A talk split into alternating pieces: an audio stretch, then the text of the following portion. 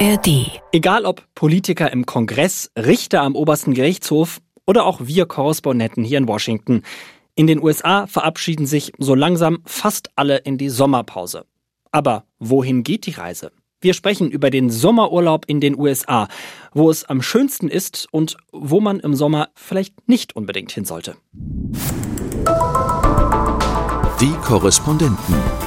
Reporterleben in Washington. Der Amerika-Podcast von NDR Info. Hello aus Washington. Ich bin Anne Bartram und bei mir im Studio sitzt meine Kollegin Nina Barth. Hallo. Und zugeschaltet aus Los Angeles ist Nils Dams. Guten Tag. Wir reden ja heute über das Thema Sommerurlaub. Und zu Beginn habe ich mal die Menschen hier in Washington, die vom Studio rumgelaufen sind, ob jetzt aus Washington oder zum Urlaub hier aus den USA, gefragt, wo sie eigentlich gerne Urlaub machen im Land. Nashville, Tennessee. It's really diverse. A lot of country music. A lot of people from all over the world come. It seems to be one of the top destinations.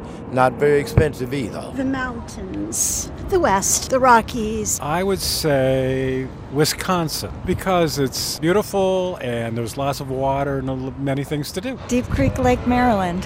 It's a beautiful lake. In the summer, we have boating. There's a ski mountain in the winter, all seasons. We just came back from Hawaii in October and we loved it out there. Uh, who wouldn't, right? One of those Polynesian islands and so forth. There's a, a small vacation spot, Ocean City, Maryland, and then also Miami, Florida. Can't go wrong. Ocean City, Maryland, it's a good family vacation, very nice beach. Obviously, the water's not clear as Miami. It's Miami, you get the clear food, beautiful women, and the great weather. Ja, ist die Frage vor allem beim letzten, was ihn da am meisten überzeugt hat von den vielen Gründen. Äh, Nils, wie sieht's bei dir aus? Was hat dir bis jetzt an den USA am besten gefallen, wenn du unterwegs warst? Also ich war ja vor allem äh, in Kalifornien unterwegs. Ich bin ja auch noch in meinem ersten Jahr hier und äh, habe jetzt noch nicht so viel Urlaub gemacht, aber bin natürlich unterwegs. Aber man muss also finde ich, gar nicht wahnsinnig weit fahren, weil in San Francisco, wo ich ja eigentlich bin und wohne, äh, da gibt's so viele Sachen zu erleben, ähm, die ich immer noch nicht alle geschafft habe. Das äh, Tolle ähm, in der Stadt ist ja auf jeden Fall, dass man wirklich ohne Auto durch die Gegend kommt. Ich bin jetzt gerade in Los Angeles, hier braucht man wirklich also ist, man kommt besser voran, wenn man ein Auto hat. In San Francisco kann man wirklich das Nahverkehrssystem benutzen. Das ist super, das ist auch viel günstiger und gut ausgebaut. Und äh, da kann man wirklich am Vormittag zum Beispiel am Pazifikstrand äh, abhängen und am Nachmittag äh, eine schöne Wanderung auf dem Hügel machen. Also es ist super vielfältig. Und wenn man auf dem Hügel steht, und jetzt sind wir nämlich langsam wieder in der in der Fog Season, also der der Nebel ist ja da ein ist ja eigentlich ein ist ja eigentlich ein, eine Sehenswürdigkeit der Nebel in San Francisco. Da kann man einfach oben stehen, mal den Nebel gucken ähm, und wenn man Glück hat, sieht man dann irgendwie zwischendurch eine schöne Brücke rausragen. Das ist alles wunderschön, was man erleben kann im Norden, im Norden Kaliforniens, ja. Viel los hier. Und ihr so? ja, äh, gerade zur Erklärung hat sich hier noch äh, ein dritter Gast eingeschlichen. Kerstin Klein äh, kommt live in den Podcast. Man muss nämlich dazu sagen, wir zeichnen diesen Podcast immer Donnerstag nachmittags Ortszeit auf. Und durch die Zeitverschiebung ist es, wenn es hier um die 14 Uhr ist, wo wir diesen Podcast aufzeichnen. beim Fernsehen. Genau, es äh, die, steht die 20 Uhr Tagesschau an und das bedeutet für euch Fernsehkolleginnen und Kollegen dann gerne mal ein bisschen Stress. Deswegen freut es uns, dass du es jetzt äh, noch zu uns geschafft hast. Schön, dass ich mich noch reinmuckeln durfte. genau. Und direkt äh, an dich nochmal die Frage, Kerstin. Was ist denn dein Lieblingsurlaubsort hier in den USA? Oh, habe ich einen Lieblingsurlaubsort? Ich, ähm, ich mag die äh, Outer Banks total gern. So ein bisschen wie Sylt mit ganz tollen, langen, feinen Sandstränden, nur in wärmer, also mit besserem Wetter meistens. Ähm, und ich war letztes Jahr in Alaska. Das war schon wirklich mega beeindruckend. Also wir haben da in zwei Wochen drei Nationalparks gesehen mit mit allem, ne? mit, mit Fjorden, mit Gletschern, mit alten Minenstädten, traumhaft schönen Landschaften. Das ist echt toll. Nina, wie geht's dir? Ich bin ja genau wie Nils auch noch im ersten Jahr, habe auch noch nicht so wahnsinnig viel Urlaub hier in den USA gemacht, aber ähm, ich war jetzt gerade in Florida ähm, im Süden zwischen Naples und ähm, Fort Myers. Das war wunder wunderschön. Und äh, dienstlich war ich mal in New Orleans und das ist die Stadt, die ich als nächstes gerne tatsächlich ähm, im Urlaub erleben möchte. Was hat dich da so dran fasziniert? New Orleans? Mhm. Die Stimmung, ähm, ich finde die Stadt unheimlich schön, also gerade so die Altstadt mit den äh, gusseisernen Balkonen, ähm, das ist einfach total schön und, und das eine schöne Atmosphäre, so wie ich es erlebt habe in der Stadt, auch mit viel Musik und ähm, ja, da möchte ich einfach nochmal ganz entspannt auch noch ein paar Urlaubstage genießen. Es gibt ja total verschiedene Möglichkeiten und Wege in diesem Land Urlaub zu machen. Da ist wirklich alles von, ich sag mal, Städtetrip bis hin zu Roadtrip dabei. Und Kerstin, ich habe gehört, äh, deine Spezialität in Zukunft auf jeden Fall sind Urlaube mit dem Zelt und der ganzen Familie. Ja, also wir sind ja als Familie hier, ne? wir haben Kinder und wir sind mit denen super gerne in Nationalparks, in den State Parks. Es ist einfach unfassbar, was dieses Land an Landschaft zu bieten hat und haben da auch schon ganz viel gesehen. Und in diesem Sommer machen wir tatsächlich eine Cross-Country-Tour. Das heißt, meine Familie ist schon unterwegs mit dem Auto und ich fahre dann den Rückweg mit einmal von der Westküste zur Ostküste. Und da werden wir natürlich super viele Nationalparks sehen, viel wandern gehen und einfach die Vielfältigkeit dieser Landschaften. Also zum Beispiel war ich beruflich auch schon mal im, im Südwesten, also in den Bergen, im Rocky Mountains, Idaho, Wyoming unfassbar schön. Das zum Beispiel möchte ich gerne auch mal jetzt privat erleben und das nicht nur von außen angucken, sondern mal durchwandern. Ja, das wird, glaube ich, toll, aber auch äh, manchmal vielleicht ein bisschen unkomfortabler. Wir haben so ein zweimal zwei Meter Dachzelt oben auf dem Auto und da schlafen wir zu viert drin. Das wird also auch kuschelig. Wie lange dauert die ganze Reise? Einmal quer durchs Land? Na, meine Familie reist zweimal quer durchs Land. Die sind sieben Wochen unterwegs. Ich habe nur fünf Wochen Urlaub, was aber natürlich auch super viel ist, aber auch nur in diesem Jahr jetzt geht, weil es noch kein Wahljahr ist. Ne? Das ist jetzt so ein Once-in-a-Lifetime-Ding. Freue ich mich sehr drauf. Fünf Wochen? Ja, das, das war mein ganzer, klar, mein ganzer so Jahresurlaub auf einmal weg. Über Neid. Nein, ist doch super. Ja. Aber sag mal, Voll wenn gut. ihr da, wenn ihr im Land unterwegs seid, wir sind ja auch alle hier, ne? Wir sind ja eigentlich aus beruflichen Gründen hier. Das muss man bei so einem Podcast immer auch dazu sagen. Wir machen ja hier nicht meistens Urlaub, sondern sind meistens zum Arbeiten da. Aber wenn wir es dann doch mal schaffen, privat hier unterwegs zu sein, wie geht's euch? Schafft ihr es da abzuschalten? Oder ähm, also wirklich euch darauf zu fokussieren, zu sagen, hey, ich bin jetzt hier im Urlaub, ich gucke mir die Natur an oder seid ihr auch immer da, dass ihr, so geht's mir zumindest häufiger, ähm, immer gucken, was, was gibt's hier noch für Geschichten? Was, was, wo lasse ich mich hier irgendwie inspirieren und seid dann vielleicht schon direkt irgendwie mit dem Mikro unterwegs und äh, sucht den nächsten äh, Gesprächspartner fürs Interview? Also ich habe tatsächlich mein Mikro immer dabei. Ähm, Sehr fleißig. Äh, nein, das ist eigentlich äh, tatsächlich ich hatte einfach mal, das ist aber schon sehr, sehr lange her, ähm, eine Situation im Urlaub, die war so toll, da habe ich es so sehr bedauert, kein Mikrofon dabei zu haben. Das heißt, mein Mikrofon habe ich immer ähm, im Gepäck. Das ist ja auch relativ einfach fürs Rad beim Radio. Und ähm, insofern, äh, ich habe es dabei. Aber was die Frage Abschalten angeht, ist es bei mir so, ähm, dass ich gar nicht also ich kann schlecht abschalten. Ich glaube, es ist aber auch eine Frage der Zeit. Also wenn ich jetzt fünf Wochen unterwegs hm. wäre, dann könnte ich es, glaube ich, auch schaffen, abzuschalten. Aber wenn es nur eine Woche ist oder zwei, dann habe ich, also mir geht es eben so, dass ich immer denke, ach, verpasse ich was und ähm, quasi permanent die Nachrichten verfolge. Also da kann ich schlecht abschalten. Ähm, und das andere, was du gerade gesagt hast, dass man durch die Gegend läuft und Dinge sieht und sich überlegt, das könnte eine Geschichte werden, das könnte eine Geschichte werden. Das passiert automatisch, das ist aber nicht Arbeiten. Das ist so, so, man muss sich einfach nur später dran erinnern, was man gesehen hat und was man vielleicht als Geschichte umsetzen kann. Aber das würde ich jetzt nicht in die Kategorie Arbeiten stecken. Nils, wie geht's dir? Bist du Typ komplett abschalten Urlaub oder auch immer auf der Suche nach Stories? Ich glaube, das, das macht man unterbewusst, dass man sozusagen immer so abscannt, ohne das wirklich zu wollen, dass man sagt, okay, das könnte die Geschichte sein und ich muss mich ein bisschen zurückhalten dann auch manchmal, um dann nicht irgendwelchen Menschen meine Visitenkarte zuzustecken, weil man dann irgendwie Freunde, die dabei sind, die denken dann, ja, jetzt hör doch mal auf, jetzt irgendwie, du bist ich ja nicht Ich habe schon Menschen Visitenkarten so. zugesteckt. ja, nee, ist wirklich so. Und dann habe ich, ja, und können wir vielleicht mal dann reden und so, weil wenn man zum Beispiel, weiß ich nicht, im Uber sitzt oder so oder mit, mit Menschen irgendwie spricht, einfach so und dann und dann denkt, ah ja, cool, da könnten wir ja auch mal drüber sprechen, weil fast ja alles interessant ist, was, weil, weil Menschen ja immer irgendwie ihre persönlichen Geschichten erzählen und so weiter. Und dann findet man eigentlich immer was, was interessant ist. Und dann äh, will man sozusagen schon fast loslegen und dann sind Freunde dabei, die sagen, ja, nee, lieber dort doch nicht. Ähm, da muss man so unter der Hand vielleicht die, die Karte zustecken. Aber ich habe mein Mikro nicht immer dabei. Ich mache das dann notfalls mit dem Handy, weil da sind ja auch mittlerweile ganz gute Aufnahmefunktionen drin und so. Das, das äh, erleichtert das Ganze, wenn dann doch mal was passieren sollte. Ich äh, versuche auch abzuschalten, aber ich habe tatsächlich mal einen Protagonisten getroffen, den ich dann später äh, als Protagonisten wieder sozusagen re rekrutiert habe. Wir waren in Florida im Kennedy Space Center. Ganz, ganz toll und unbedingt besuchenswert. Wir sind dahin wegen der Kinder, aber ich fand das auch als Erwachsene wahnsinnig faszinierend. Das ist also die gesamte Geschichte der Raumfahrt und super gut gemacht. Dann ist man in so einem Kontrollzentrum und alles wackelt und so. Und da jedenfalls gab es einen Busfahrer, der uns als Gruppe dann rausgefahren hat auf den Teil, wo man als Zivilist nicht so rumlaufen darf.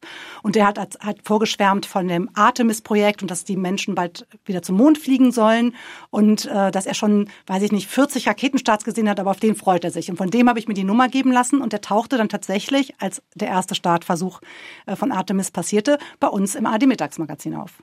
Praktisch. Ja. Wie reagieren dann eigentlich die Leute? Weil ich mir auch manchmal vorstellen könnte, du bist irgendwie, ich sag mal, gerade als ARD, das sagt ja den Menschen hier in den USA jetzt nichts in der Regel. Das ist jetzt ja nicht wie wenn du in Deutschland unterwegs bist. Wie reagieren die, wenn du deine Urlaub einfach mal sagst, übrigens hier, ich bin deutsche Journalistin, meine Visitenkarte, rufen Sie mich doch mal an? Ja, ich habe mir ähm, seine Nummer geben lassen, weil ich dachte, das ist jetzt sicherer.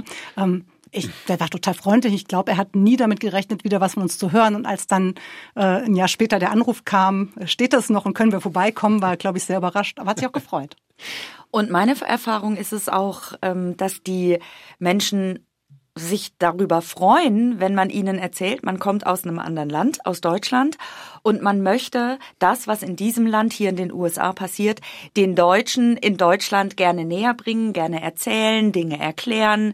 Ähm, und also meine Erfahrung ist, wenn immer ich das einem Amerikaner hier erzählt habe, große Begeisterung dafür, ähm, dass das Interesse der Deutschen da ist sehe ich auch so, habe ich auch die Erfahrung gemacht. Ähm, Menschen sind äh, froh, wenn man ihnen zuhört. Ähm, und viele kennen ja auch Deutschland. Also ganz viele waren ja auch schon in Minga oder in Berlin und so. Und da muss man eigentlich nicht so oft was erklären. Welche Tipps habt ihr eigentlich für Menschen jetzt, die uns in Deutschland hören, die hierher reisen wollen? Kerstin, du hast schon angesprochen mit Kindern. Ähm, mhm. was, was, würdest du da, was würdest du da empfehlen? Also ich bin wirklich ganz großer Fan, wie gesagt, von den National- und den State Parks. Und das müssen nicht immer die großen Nationalparks mit den großen Namen sein. Ne? Das werden wir natürlich auf der Tour jetzt auch machen. Wir sind auch in Yellowstone, weil ich finde, das das möchte ich mal gesehen haben, so.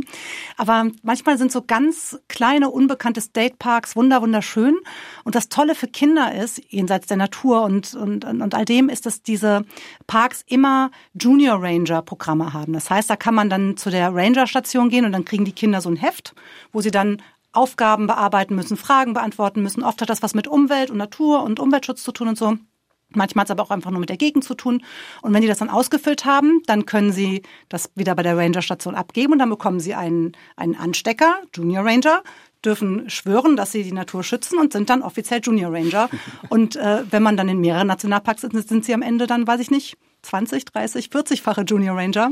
Ja, kommt auch an, wie lange man reisen kann. Kriegt man auch so Plaketten oder irgendwas? Ja, ja das ist so ein Anstecker. Hm, die sind ganz schön, die, und das sind wirklich, die machen das so süß und oft haben die auch diese Ranger auch Programme. Also wir waren mal in so einem State Park, da haben die dann so einen Talk gemacht und ihre Schlange und ihre Schildkröten vorgestellt und so. Und dann durfte man die Schlange auch mal anfassen. Und sowas ist also total toll. Und die sind einfach in Amerika, auch in den Museen, aber auch in diesen Parks, unfassbar gut mit Pädagogik. Da gibt es viel mehr für Kinder zum Mitmachen, als ich das in Deutschland jemals so wahrgenommen hatte. Nina, auf dich bin ich ja ein bisschen neidisch, muss ich ehrlich sagen. Du äh, warst ja vor kurzem unterwegs in Florida mhm. und äh, was du da erzählt hast, äh, klingt auf jeden Fall spannend. Erzähl doch mal, wo warst du genau unterwegs? Ich war in Bonita Springs, das ist zwischen Naples und ähm, Fort Myers im Süden und ähm, dann bin ich in die Everglades gefahren, weil äh, das ist sowas, was ich immer mal sehen wollte. Und das ist eben dieses Sumpfgebiet mit, mit ähm, Mangrovenwäldern. Und ich habe da eine Tour, das habe ich mir jetzt einfach mal gegönnt, weil das schon so ein lang gehegter Traum war, so eine Tour mit so einem Schnellboot ähm, durch die Everglades gemacht eben durch diese Mangrovenwälder und tatsächlich habe ich auch ähm, einen Alligator äh, gesehen, also tatsächlich in freier Wildbahn.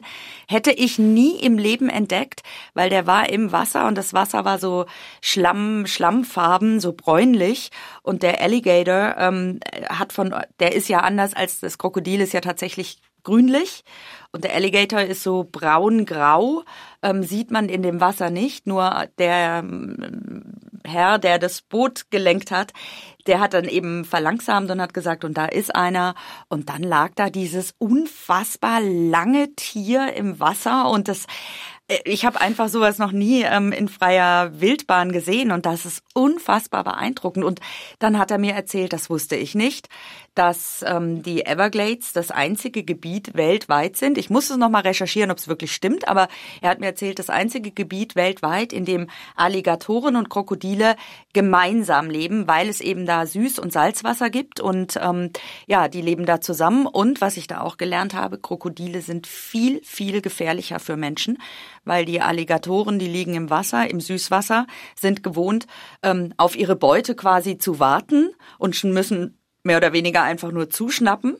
Und äh, die Krokodile, die sind eher Jäger, also sind eher aktiv und wesentlich gefährlicher für Menschen. Was war das für ein Gefühl, denen so nahe zu kommen? Ein bisschen mulmiges tatsächlich, weil ähm, ich hatte ein bisschen mich vorher schlau gemacht, gelesen, ähm, was die für eine unfassbare Beißkraft haben und wie, wie, wie groß die einfach sind und was die für eine ja, was, was für mächtige Tiere das sind. Und dann so nah dran, so etwa einen Meter entfernt, da habe ich schon gedacht, boah, und wenn er jetzt doch schlechte Laune bekommt und das Boot attackiert. also ich wäre da wirklich nicht gerne ins Wasser gefallen. Aber es war fantastisch. Nils, Kalifornien ist jetzt nicht gerade für Krokodile oder Alligatoren groß bekannt. Ähm, was, hat, was hast du zu bieten? Ich, ich habe äh, ich hab zum Beispiel Spartipps, weil äh, Kalifornien ist bekannt für sehr hohe Preise zum Beispiel. Da kostet das Bier, ähm, ist bei euch auch so, oder? Ist super teuer alles. Kostet es irgendwie äh, das Bier äh, in der Bar schon mal 10 Dollar und das macht jetzt den Urlaub ja. auch nicht immer unbedingt viel schöner. Definitiv. Ähm, so, ich habe also erstmal so einen Zeitspartipp zum Beispiel, weil jeder Tourist ähm, in San Francisco will ja mit der Cable Car fahren. Das ist ja irgendwie Gesetz. Kostet 8 Dollar, das ähm, kostet auch Geld, aber es lohnt sich auf jeden Fall. Und alle Touristen warten an der Market Street immer unten an der großen Haltestelle. So, da wirklich, da stehen Hunderte teilweise. Da wartet man 30, 40 Minuten, bis man dann dran ist. Und ähm, der Tipp ist, ähm, es gibt wirklich 20 Meter bergauf die nächste Station. Ne, nicht 20, vielleicht 50 Meter bergauf ähm, ist die nächste Station. Und da steht nie jemand, denn niemand checkt, dass da überhaupt eine Station ist, denn die ist ganz schlecht ausgezeichnet. Das ist einfach so ein ganz kleines gelbes Schildchen, das niemand wahrnimmt. Da steht nie jemand, aber das ist eine offizielle Haltestelle. Das heißt, einfach 50 Meter weiter hochlaufen. Das ist äh, eine Minute Fußweg maximal und dann kann man sich die 30 Minuten skippen. So äh, und äh, kann man da einfach viel schneller in die in die Cable Car einsteigen, denn da ist immer noch Platz für ein, zwei, drei Leute. Wenn man mit der Fußballmannschaft kommt, dann wird es vielleicht schwierig,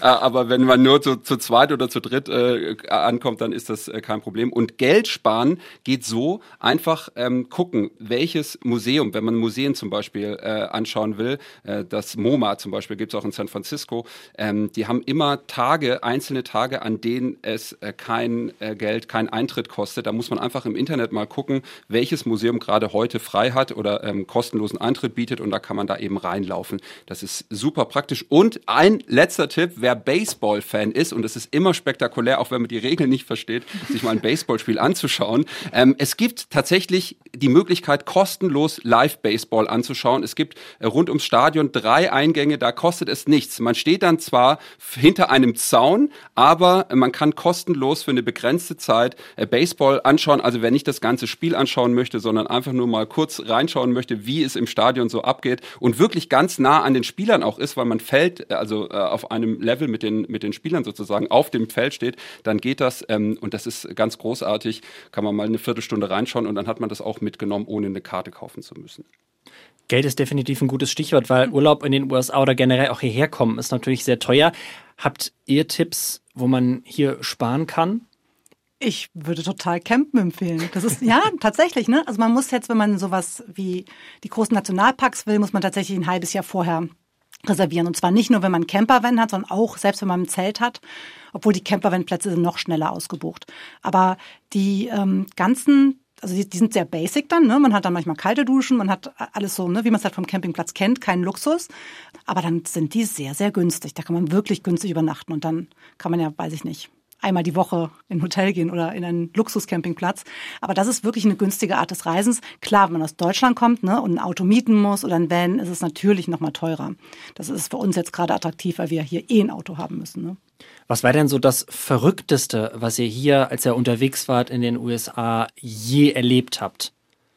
Also total verrückt fand ich jetzt gerade Als ich zu den Everglades gefahren bin, habe ich zuerst gedacht, habe ich mich jetzt verguckt, weil ich saß im Auto und dann waren da tatsächlich Schilder an den Straßen Panther Crossing. Also Panther, Achtung, hier können Panther über die Straße rennen. Dann habe ich gedacht, sage mal, habe ich mich jetzt verguckt? Aber diese Schilder sind da wirklich ähm, in regelmäßigen Abständen. Und dann habe ich es mir später angeguckt. Es äh, geht da um den Florida Panther. Das ist eine Puma-Art. Ähm, die ist da aber ziemlich verbreitet und offensichtlich gab es da sehr viele Unfälle auf den Straßen und deshalb stehen da jetzt eben diese Schilder. Und das fand ich schon ziemlich verrückt. Ich hatte mal ein ziemlich schreckliches Erlebnis in den Everglades. Das ist eigentlich schon ewig her. Das war 99, 2000, also im letzten Jahrtausend. Da war ich Studentin hier in den USA und war dann im Urlaub in Florida und wir wollten zwei Wochen zelten in Everglades und wir bauen unser Zelt auf abends und ich hatte noch extra Langarm an, lange Hose und da waren so ganz kleine Mücken, wie so Fruchtfliegen noch kleiner. Und am nächsten Morgen wache ich auf und hatte, sie sah wirklich wie ein Streuselkuchen sah ich aus. Mhm. Alle Hände, ähm, Nacken, Hals, Gesicht. Ich war total verpickelt, bin ich zu der Rangerin und die sagt, ja, das sind die Nociums, eine Moskitosorte. Usually they don't do anything, but you seem to be allergic. Und ich dachte so, oh. was mache ich denn jetzt? Wir haben zwei Wochen gebucht, wir können uns nichts anderes leisten, weil Studentin, noch mhm. weniger Geld.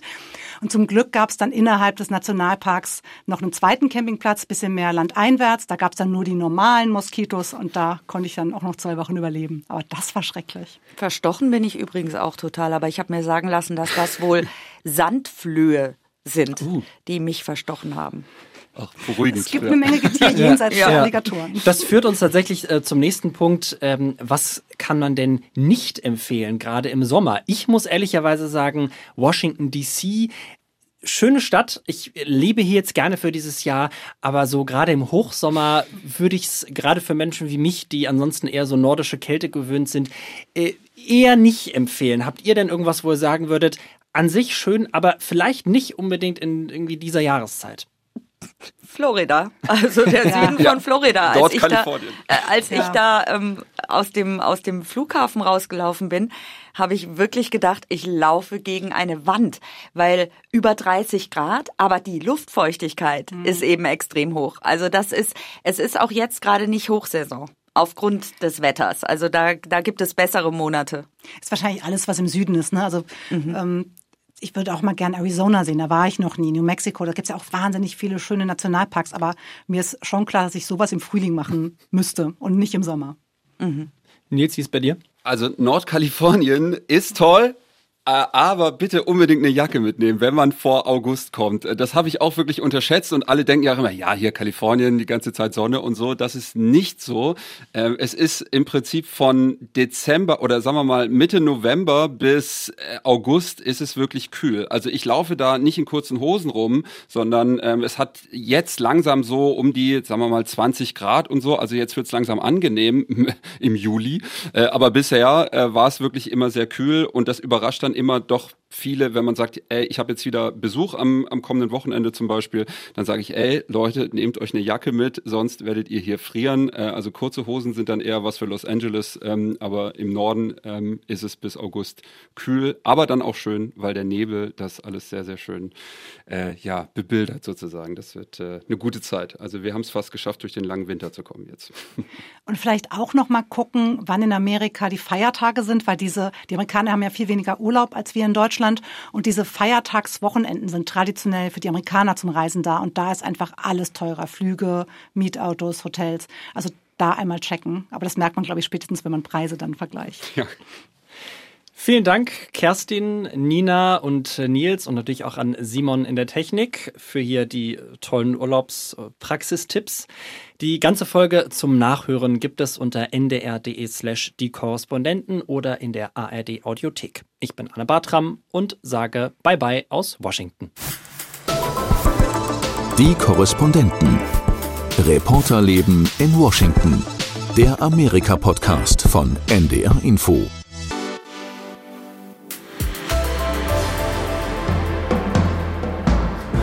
Kohle, Energieträger, Arbeitgeber, Lebensmittelpunkt. West Virginia ist der zweitgrößte Kohlelieferant in den USA. Doch 2035 soll in den USA Schluss sein mit der Kohle. Stattdessen sollen Solarparks, CO2-Speicher und Windkraftwerke gebaut werden. Wir brauchen diese wirtschaftliche Graswurzelentwicklung eher als das, was sich ja als Falle herausgestellt hat, diese Monoindustrien, in denen ein einziger Arbeitgeber eine ganze Stadt am Leben hält und wenn etwas schief geht, geht es richtig schief.